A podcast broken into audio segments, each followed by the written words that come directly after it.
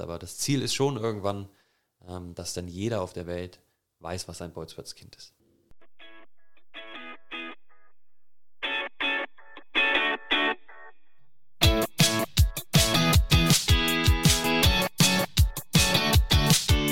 Fußballgeschichte, Fankultur, Groundhopping. Football was my first love ist deine Anlaufstelle für Fußball-Audio-Inhalte, Fußball-Podcasts und Hörbücher in der Football was my first love App.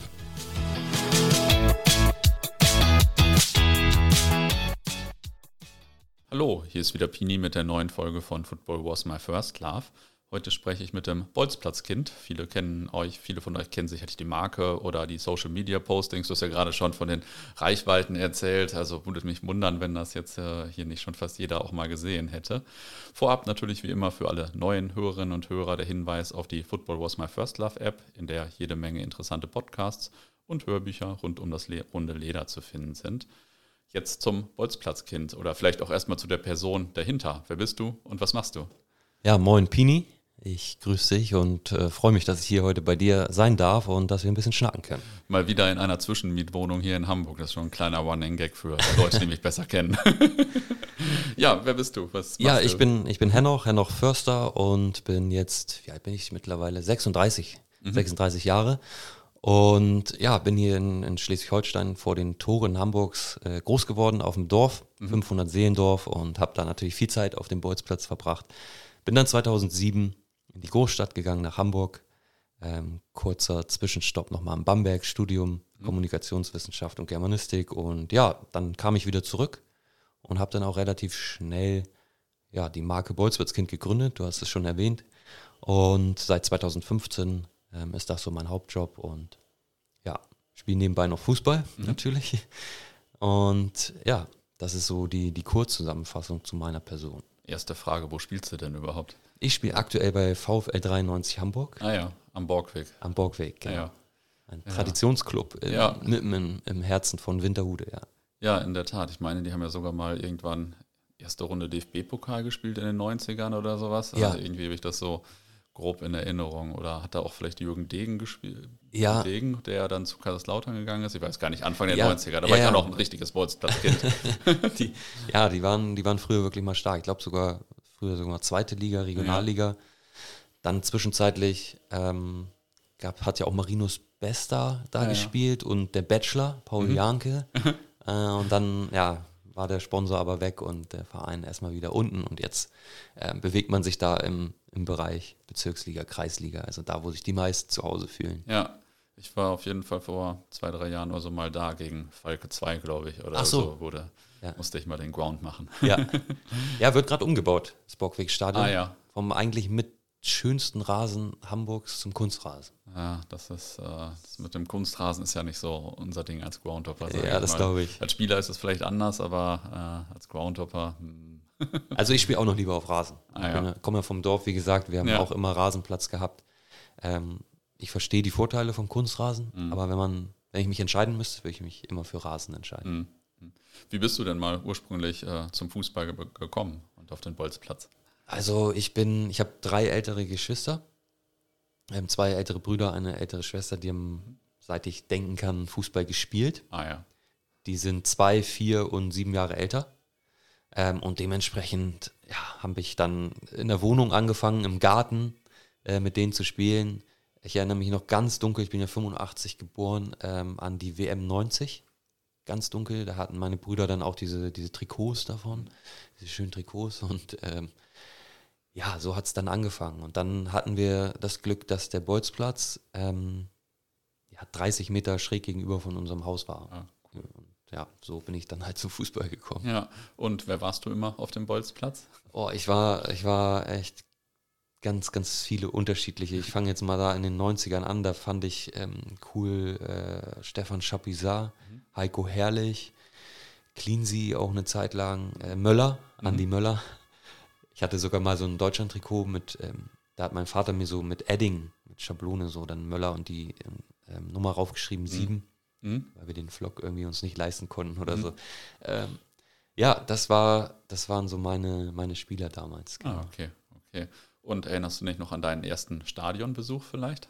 Auch eine von meinen Standardfragen. Ja, Ähm, das war mega spät erst. Und das war im, im alten Volkspark noch. Mhm. Beim HSV-Gegner weiß ich nicht mehr. Das war alles so aufregend. Ich, ich weiß nicht mehr, wie alt ich war, muss ich sagen. Also, aber ich glaube, das war nicht vor zehn. Das war echt recht spät, muss ich sagen. Mhm. Und heute bist du dann eher der Typ Fankurve oder Typ Amateurfußballer, Typ äh, Fußball auf der Couch oder so. Es gibt ja sehr unterschiedliche Arten von, also Fußball zu lieben, sage ich mal. Ja, also ich war eine Zeit lang mal, ähm, ich hatte auch ein Jahr eine Dauerkarte beim HSV Mhm. ähm, auf der Nordtribüne und ja, da war ich mit den Jungs immer, haben wir uns morgens um elf, glaube ich, getroffen zum Vorglühen. Äh, in Trittau war das noch in Schleswig-Holstein, haben uns dann in den Bus gesetzt, 364, 45 Minuten gefahren, dann in die Bahn ähm, von Rahlstedt aus und dann nach Hamburg und äh, dann ins Stadion und am Ende kamst du dann um, wann waren das, 20, 21 Uhr nach Hause, war es komplett fertig. ähm, und nächsten Tag musstest du dann auf, auf den Platz und selber spielen. Ja. Ne? ähm, ja, also deswegen kenne ich dieses äh, Leben in der Kurve, aber ich bin ehrlich, also durch, durch meinen Job jetzt, dass ich auch oft Karten bekomme und so, ähm, bin ich eher der Sitzplatztyp geworden. Mhm. Ähm, oft dann auch da in der Loge oder so, wenn du dann Karten bekommst. Ähm, ja, und schau dann gerne sozusagen auf die Kurve, in der ich dann auch früher stande, so, weil ähm, ja, das, ja, das auch das Stadion ähm, ausmacht, ne, so eine Kurve. Mhm. Und welchem Verein drückst du die Daumen oder bist du da jetzt äh, mittlerweile so ein bisschen übervereinsmäßig tätig, sage ich mal? Ja, also übervereinsmäßig schon. Ähm, ich antworte dir jetzt privat, da ist es der HSV, bei Bolzwärtskind ähm, bin ich natürlich irgendwie für alle Vereine, ähm, wünsche jedem Erfolg, drücke jedem die Daumen.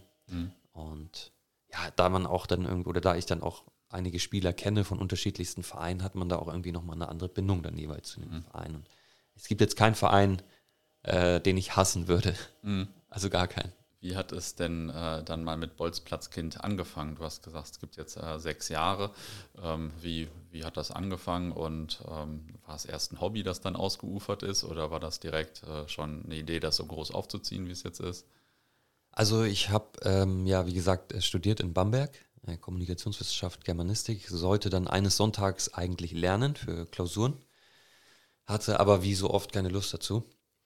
Und dann, ja, war es draußen sehr grau und, und regnerisch und düster und ähm, ich schaute so raus, es war so eine Glaskastenbibliothek und ähm, ja, schwelgte da irgendwie in den Erinnerungen von damals an, hab an den Bolzplatz gedacht und habe dann angefangen, einen Text darüber zu schreiben. Es war so die Zeit, wo ich gerne Texte geschrieben habe. Und ja, da ist so der Text entstanden, den man auch heute noch auf der Website äh, sieht. Schön war die Zeit. Geht so darum, wenn du halt aus der Schule kommst, deinen Rucksack in die Ecke schmeißt und dann ähm, ja, schnell mittags isst und dann einfach los auf den Bolzplatz. Ähm, ja, bis es dunkel ist. Und diesen Text hatte ich dann mal auf einer anderen Fußballseite hochgeladen, der kam ganz gut an und da hatte ich dann in dem Text auch schon dieses Wort Bolzplatzkind erschaffen. Hatte dann irgendwie schon intuitiv mal bei Google geguckt, ob es den Begriff schon gibt. Gab es nicht. Da war Ja, ich sehr überraschend stolz, einen Neologismus erschaffen zu haben. Und dann, ähm, ja, schlummerte dieser Begriff so einige Zeit irgendwie so im Unterbewusstsein daher und dann ja, kam, kam irgendwann die Idee, dass man doch den Begriff Bolzplatzkind irgendwie auf ein T-Shirt drücken, drucken könnte. Ähm, war damals noch die Idee, so das mit einem Hashtag zu machen, da war das noch cool. Bin ich heute froh, dass ich nicht dabei geblieben bin. Ja. Habe dieses Logo dann eben entwickelt, was so sehr einfach aussieht, aber was auch eine, eine Schicksalsstory war, wie das zustande kam. Und ähm, ja, dann hatte ich, das war so im Mai, Juni 2015, dann hatte ich gesagt, ab 1.9. will ich starten. Ähm, da wird eine Seite online gehen. Da habe ich das äh, alles vorbereitet und dann ging es auch los am 1.9. Ja, und das war der Startschuss. Und willst du die Schicksalsstory auch noch erzählen vielleicht? ja, ich versuche es kurz zu machen. ja, gerne. Ähm, ich war in Berlin unterwegs, da habe ich noch für eine Uhrenmarke äh, gearbeitet und war dann in so einem Concept Store und wollte die dort halt äh, den Leuten ähm, schmackhaft machen, dass sie da ins Sortiment aufgenommen wird. Und dann, das war in so einem Hinterhof in, in Berlin.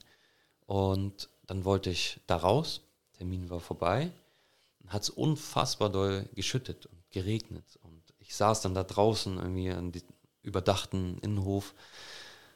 Ja, und ähm, wollte halt weiter. Dann habe ich gedacht, gut, dann kämpfst du dich jetzt vorne an die Häuserwand, an die Straße schon mal und guckst mal, ob du da irgendwie in ein Geschäft schnell gehst. Und dann war da so ein Brillenladen, wo ich dann reingegangen bin und im Trocknen war. Und dann ja, war da so eine äh, junge Mitarbeiterin, der ich dann ins Gespräch gekommen bin. Dann hatte ich ihr von meiner Idee erzählt. Dann hat sie gesagt, ah, okay, ähm, ja, ich studiere, ich, was, was hat sie denn studiert? Modedesign oder so. Mhm. Ah, okay, spannend. Ähm, ja, vielleicht mache ich mir mal ein paar Ideen, hat sie gesagt. Ich so, okay, ja. Ähm, haben wir Mail, glaube ich, ausgetauscht, dann haben wir abends noch geschrieben. Und dann hatte sie äh, gesagt, weil ich hatte bis dato nur den Begriff, also mhm. das Wort in, in Kleinbuchstaben. Da hat sie gesagt, ja, nutzt doch den, den Balken vom B und vom D am Ende. Mhm. So, das war, das war ihr Tipp so. Und dann habe ich wirklich, kein, kein Witz, habe ich geschlafen und habe echt Albträume gehabt, habe von Logos geträumt, mit Schweiß gebadet morgens aufgewacht, habe mich an den äh, Schreibtisch gesetzt, das Wort nochmal angeguckt und dann habe ich gedacht, ja natürlich nutzt du die Balken, du ziehst die hoch mhm. und dann verbindest du sie noch und dann ist es ein Tor. Mhm. Ja, und das war die, die Schicksalsstory, dass es einfach unfassbar doll geschüttet hat, ich irgendwo Unterschlupf gesucht habe in Berlin und dadurch dann letztendlich ähm, das Logo entstanden ist. Ah, okay. Ja, ja ich habe so meine Namensideen. Logos kann ich nicht. Ich bin visuell der unbegabteste Mensch, den es gibt, glaube ich.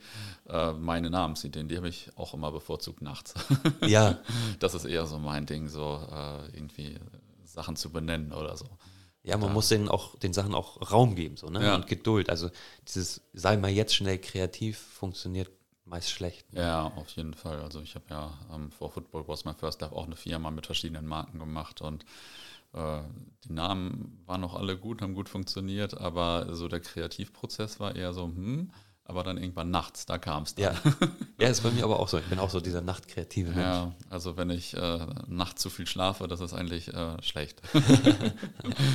ähm, was umfasst denn äh, das Bolzplatzkind alles? Also sind das die Social-Media-Profile und ähm, dahinter irgendwie eine Klamottenproduktion Produktion, oder wie kann ich mir jetzt äh, das so von Anfang bis zum Ende oder was, wie kann ich mir das überhaupt alles vorstellen? Ja. Ja, also zunächst musst du, äh, musst du natürlich die Produkte planen. So, also als ich gestartet habe, dann brauchst du ähm, Ware, worauf wird sie gedruckt, wer druckt sie, ähm, wie wird sie gedruckt, wie kommt sie zu mir, wie kommt sie zum Kunden. Dann brauchst du eine Website, ähm, die du entwickeln musst und auch betreuen musst. Ähm, ja, und so vom, vom Bestellprozess, wie werden Leute auf dich aufmerksam? Du hast es schon gesagt, Social Media Kanäle, die musst du halt aufbauen, die musst du bespielen, du kennst das. Ähm, das ist nicht nur eben den Post machen und dann das Handy weglegen, das ist auch äh, Kommentarmanagement, das ist ähm, abseits deines Kanals auf dich aufmerksam machen mit Kommentaren. Ähm, dann musst du ja die Bestellung auch irgendwie abwickeln, organisieren, mit der Druckerei kommunizieren, äh, Service machen und ja, Kooperation vorantreiben, Gewinnspiele, äh, wie finde ich in anderen Medien statt, mhm. ähm, Beschwerdemanagement gehört ja auch zum Service. Ja, und ähm, das umfasst so eigentlich ähm, das ganze das ganze Projekt oder die Arbeit bei Kind. Oder dann auch in Stadien zu sein, mhm. vor Ort zu sein, mal ein, ähm, mal ein Bild aus dem Stadion zu posten. Mhm. Ähm, ja, solche Sachen. Und kann ich mir das so vorstellen, dass bei dir zu Hause jetzt äh, Berge an Klamotten rumliegen, die äh, dann täglich verschickt werden? Oder wie ist das so? Ja, also so, so fing es tatsächlich an. Mhm. Ich hatte das ähm, von dem Dachboden meiner Mutter aus in, in Eppendorf hier gemacht damals. Ähm, also echt so ein Dachboden-Startup. Und dann wurde es aber ähm, so viel, dass ich das dann ausgelagert hatte mhm. an äh, eine Druckerei. Und ja, das hat dann schon geholfen auch. Und ja, aber unabhängig davon kommen bei mir dann auch noch äh, Sachen an. Ähm, habe jetzt auch gerade einen Bürowechsel gehabt, sodass ich gerade meine ja. Sachen aus meinem Büro mit zu Hause äh, liegen habe. Mhm. Und da sammelt sich natürlich in sechs Jahren auch ähm, viel Klamotte an ja.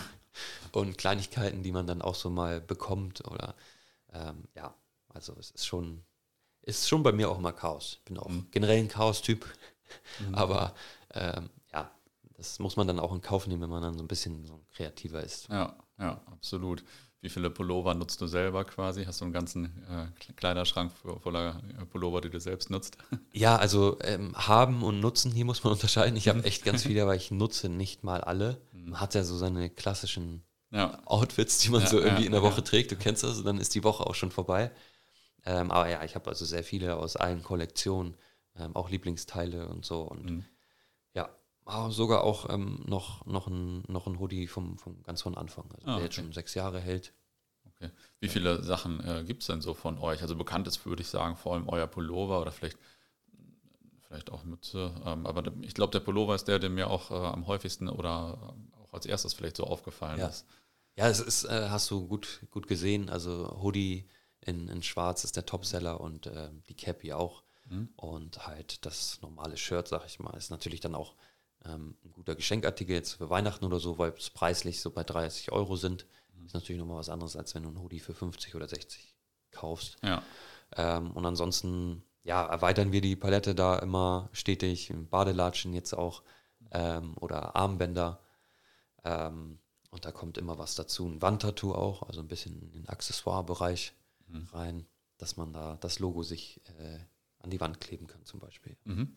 Und das ist auf jeden Fall immer auch, wenn ich so deine äh, Postings und so lese, ist immer eine große äh, Prise Emotionen und Pathos und so dabei, oder? Ja, ja, mhm. definitiv. Also ähm, das soll jetzt nicht blöd klingen oder so, aber wenn ich, wenn ich was kann, dann ist es emotional schreiben. Mhm. So, und das, da habe ich Spaß dran. Und dass das anderen dann gefällt, das, das ja, fand ich auch schon vor Boys als Kind toll. Mhm. Und habe ich gesagt, okay, ähm, das ist ja dann ein guter Match, wenn mhm. anderen das gefällt und mir es Spaß macht, das in dieser Form zu schreiben. Ähm, ja, weil ich mir irgendwann mal gesagt habe, ich, ich schreibe halt so, wie ich denke. Ich will keine verschachtelten mhm. Sätze schreiben, sondern einfach ähm, ein Gefühl vermitteln. Mhm. Und das gelingt mir, glaube ich, ganz gut. Und ähm, ja, das ist dann so auch der Erfolg ähm, der Marke, dass das eben äh, eine emotionale Story ist, die aber mhm. echt ist immer. Mhm. Ja. Äh, wie machst du es denn eigentlich, dass immer alle möglichen Fußballspieler mit deinen Klamotten rumlaufen oder Bilder davon äh, posten oder dir schicken oder so? Das ist ja mega beeindruckend. Ja, also viele denken immer, ich hatte irgendwie vorher schon Kontakte oder so. Ich kannte nicht einen einzigen Fußballer, als ich gestartet habe. Ich, ich habe vorher schon für andere Unternehmen oft so dieses ähm, Influencer-Marketing gemacht, habe äh, das Produkt in dieser Marke dann halt genommen und ähm, es versucht an Blogger und so mhm. weiter irgendwie ähm, zu vermitteln, damit sie darüber sprechen oder schreiben. Und ich war da immer irgendwie so limitiert, ähm, weil immer noch ein Chef da drüber war, ne? weil man mhm. das nicht so selber entscheiden konnte, wer was mhm. bekommt, wie viel und so. Und dann ja, kam halt die Marke und ich konnte es dann selber entscheiden. Und dann habe ich es letztendlich so gemacht. Ich habe einfach wie vorher auch ähm, die Leute angeschrieben, übers Management oder über Instagram. Mhm. Ähm, und dann habe ich gefragt, hey, möchtest du nicht einen, Pulli haben? Ich würde dir einen so schicken. Und als Dankeschön kam dann oft ähm, ein Bild, ein Post. Krass, dass das so klappt. ja, es ist am Ende, am Ende sind das auch Menschen, mhm. ähm, die du irgendwie erreichen kannst. Ja. Und ja, ich bin da auch immer ähm, ohne Erwartung reingegangen. Es gibt Leute, die sagen, ja, hier, du kriegst das und das, wenn du das und das machst. Das war so nie meine Strategie. Ich habe gesagt, ich gebe dir was, mach damit, was du willst einige Fußballer dürfen ja auch nicht posten, weil sie Verträge haben mit ja. Nike, Adidas, Puma. Ähm, da musst du halt schauen, was, was möglich ist. Mhm. Ja, krass finde ich immer mega beeindruckend. Äh, das sieht immer so aus, als äh, wärst du mit allen von denen verwandt oder so. nee, und also man muss auch dazu sagen, viele denken dann so, man ist direkt mit denen befreundet mhm. oder so, nur weil man mit denen mal irgendwie gechillt hat oder so. Ja. Ist auch nicht so. Es bleiben ja, ja. einige hängen, ne, mit denen man regelmäßig äh, natürlich in Kontakt steht. Aber es ist jetzt auch nicht so, dass man da irgendwie Best Friends ist mhm. und ähm, ja, die Leute sagen, ja, kann, kannst du nicht mal, was, was war mal einmal, ähm, kannst du nicht Luis Holtby mal fragen, ob er für uns äh, beim Hallenturnier ähm, in, der, in der Dingsmannschaft da mitspielt? Ja. Und ich denke, mh, hm, das ist doch nicht so leicht. ja, also ja. Wie viele Bolzplatzkinder gibt es eigentlich mittlerweile in Deutschland? Also im Sinne von, wie viele Menschen ich weiß nicht, laufen in deinen Klamotten rum? Ähm, müsste, ich, müsste ich wirklich mal ausrechnen. Mhm. Habe ich, hab ich jetzt, ähm, die kumulierte Zahl habe ich, hab ich nicht. Mhm. Ähm, müsste ich dir mal demnächst sagen. Dann ja, setze ich mich da mal ran. Aber es sind schon, sind schon einige. So. Sind schon ein paar Mannschaften, ne? Ja, und ähm, man sieht ja dann auch mal jemanden auf der Straße damit oder im Stadion oder so. Mhm. Das ist dann nach wie vor immer noch surreal für mich, mhm. wenn ich sehe, dass da jemand mit dem mit deiner Marke rumläuft oder irgendwie nach einem Foto fragt oder so. Ist, also kann ich immer noch nicht so glauben. Mhm. Also ähm, ich weiß nicht, wie, wie dir das geht, wenn, wenn dich jemand drauf anspricht, so irgendwie, und du siehst deine Sachen. Es, es hat hat immer irgendwas Komisches, oder? Ja, als ich das erste Mal in meiner Stimme erkannt wurde oder als sich im Zug hinter mir Leute über unseren Podcast unterhalten so. haben oder so. Ja. Das ist, äh, war auch sehr, sehr komisch. Ist so, ne? Ist man hat da noch so eine Distanz, man kann das gar nicht glauben. Ja, das ist äh, richtig unreal. Ja, ja. ähm, aber du, das gibt es in Deutschland und äh, Österreich und der Schweiz vielleicht oder, oder wie ist das so? Also letztendlich äh, liefere ich oder wir weltweit. Ne? Mhm. Also ich habe auch schon nach äh, in die USA geschickt, Ah. ähm, Italien, äh, ja diese Benelux-Länder natürlich und ähm, ja witzig war, ähm, ich habe ja auch die die ähm, Marke Retrostar übernommen. Ich weiß Mhm. nicht, ob du die kennst, die Fußballschuhe auch. ja, ich habe gesehen, dass du übernommen hast, aber Genau. ich äh, kenne die nicht. Das sind nicht so ganz simple ähm, Fußballschuhe made in handmade in Italy. Sind Lederschuhe, echte Lederschuhe noch, ganz schlicht, in schwarz, Cognac und creme weiß. Und da hat sogar einer aus Irland Mhm. äh, die bestellt. Und das war total witzig. Ähm, ja, also natürlich aber deutschsprachig, Mhm. ähm, erstmal nur bekannt. Aber das Ziel ist schon irgendwann, ähm, dass dann jeder auf der Welt weiß, was ein Bolzplatzkind ist. Mhm. Und ähm, in Deutschland ist das einigermaßen gleich verteilt oder ähm, laufen alle in Hamburg damit rum und in München keiner oder wie ist das? Also man sieht ja so ein bisschen mh, bei den Insights bei Facebook und so, wo die Leute herkommen, das kennst du ja auch. Und da ist NRW äh, sehr, sehr vertreten, ähm, Berlin auch. Und Dynamo Dresden hat da, ich hatte mal die Mannschaft von Dynamo Dresden äh, mal mit so gelben Hoodies ausgestattet und ähm, ja, die, die Dresdner, die, die sind dann auch stark vertreten. Mhm. Okay. Aber ansonsten ist das wirklich breit verteilt und natürlich ist im Norden auch so ein bisschen mehr vielleicht, weil äh, man sich irgendwie auch kennt und Klar. das regional ist. Ja, ja, verstehe ich.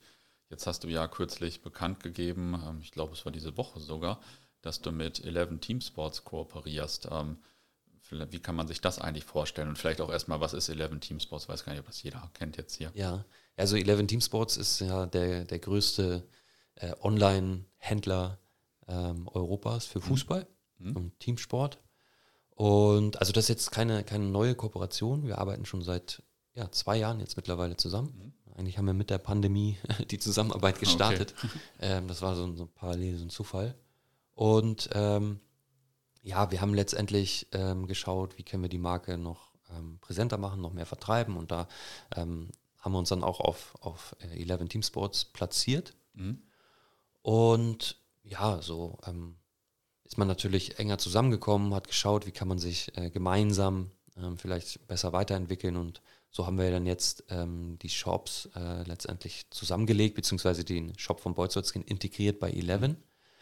Einfach aus dem Grund, weil es effizienter ist, Ja, kundenfreundlicher, weil es, es kam zu langen Wartezeiten jetzt in der Vergangenheit, die letzten Wochen und Monate.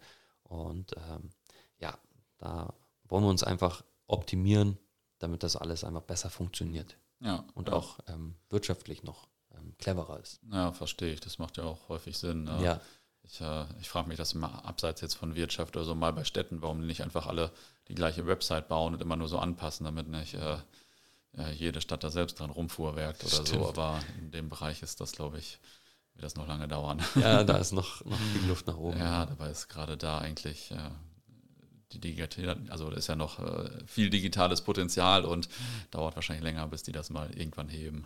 ja, da muss man natürlich auch vom, vom Kopf her immer bereit sein für. ja, ja, ja. Auf den Positionen dann auch nicht immer alle, ne? Ja. Uns beide und auch viele Hörerinnen und Hörer verbindet ja die Liebe zum Fußball und zwar so seit Kindesbeinen an. Das ist ja bei Football Was My First Love vom Namen und Bolzplatzkind ja schon bei beiden ein bisschen ähnlich. Mir geht es jetzt aber schon so, dass ich mich ja von dem ganzen Sport oder von vielleicht, vielleicht auch von dem Business drumherum mittlerweile schon äh, entferne und entfremde, jetzt auch durch Corona und so. Klar, wenn man nicht so ins Stadion geht und so und ähm, weil äh, natürlich auch sehr viel Wahnsinn ist mit dem ganzen Katar und Transfer und so weiter und so fort. Äh, wie geht dir das denn? Äh, ich weiß nicht, frustriert dich das auch oder nimmst du das nicht so stark wahr wie ich oder so? Also, das jetzt mit den Geisterspielen finde ich furchtbar. Hm. Also, du kennst das ja, wenn du diese, dieses, das Halter durchs, durchs Stadion, du hörst da jeden einzelnen rumbölken. Also, dann kann ich auch auf den Kreisligaplatz gehen und mir das angucken. Mhm. Dann bin ich aber noch live vor Ort und ähm, also, also ein Geisterspiel zu schauen ist für mich echt ganz schlimm.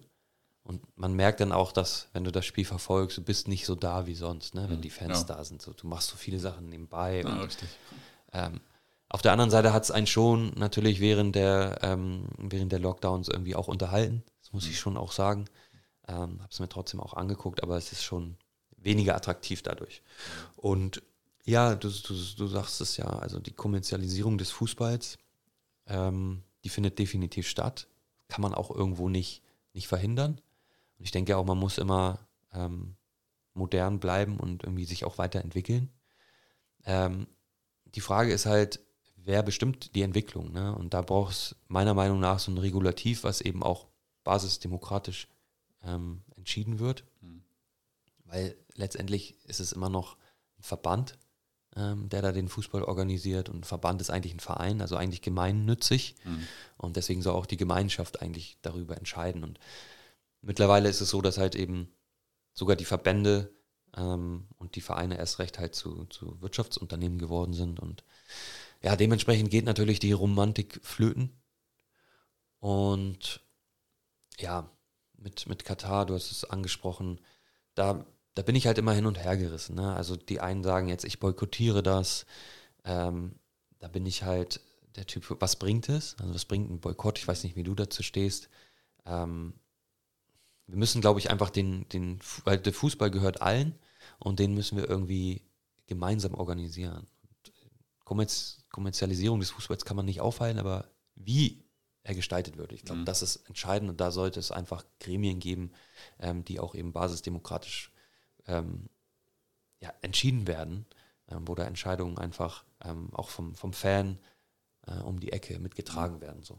Mhm. Ja, ist auf jeden Fall ein schwieriges Thema, weil es sich das immer so krass entwickelt und so. Das ist äh, schon nicht ganz leicht.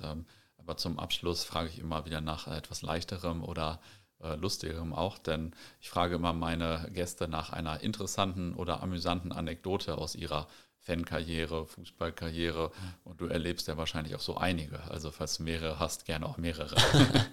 Anekdoten zum Fußball. Also es gibt ja, wir können ja auch in der, in der Kreisliga irgendwie ähm, mal schauen. Also da hat man ja auch schon die dollsten Dinge erlebt. Ne? Also das ist ähm, Mitspieler von mir, der dann ausgewechselt werden musste, weil er auf scheißen musste und dann wieder auf den Platz kam. Also äh, ja, solche Sachen sind natürlich immer irgendwie dabei. Ne? Ähm, da redet man natürlich auch noch Jahre später dann drüber. Ja. Dass, dass Markus, hier kann ich den Namen ja nennen, dass Markus dann da im Auswärtsspiel ähm, ja, auf Toilette musste und während des Spiels einfach mal schön äh, da in den Pott geschissen hat. Ja. ja, passiert eigentlich erstaunlich selten, muss ich sagen. Man denkt ja, das wäre menschlich und würde häufiger passieren. Aber, ja, äh, aber das ist, glaube ich, neulich auch bei irgendeinem Profi passiert, ne? Ja, war das ja. nicht so? Ja, Dass der irgendwie raus ist und dann. Ja, ich habe vergessen, wer es war, ehrlich gesagt, aber das stimmt. Vor drei, vier Wochen sogar. Ja. ja. Cool, vielen Dank. Ja, ich danke dir, Pini.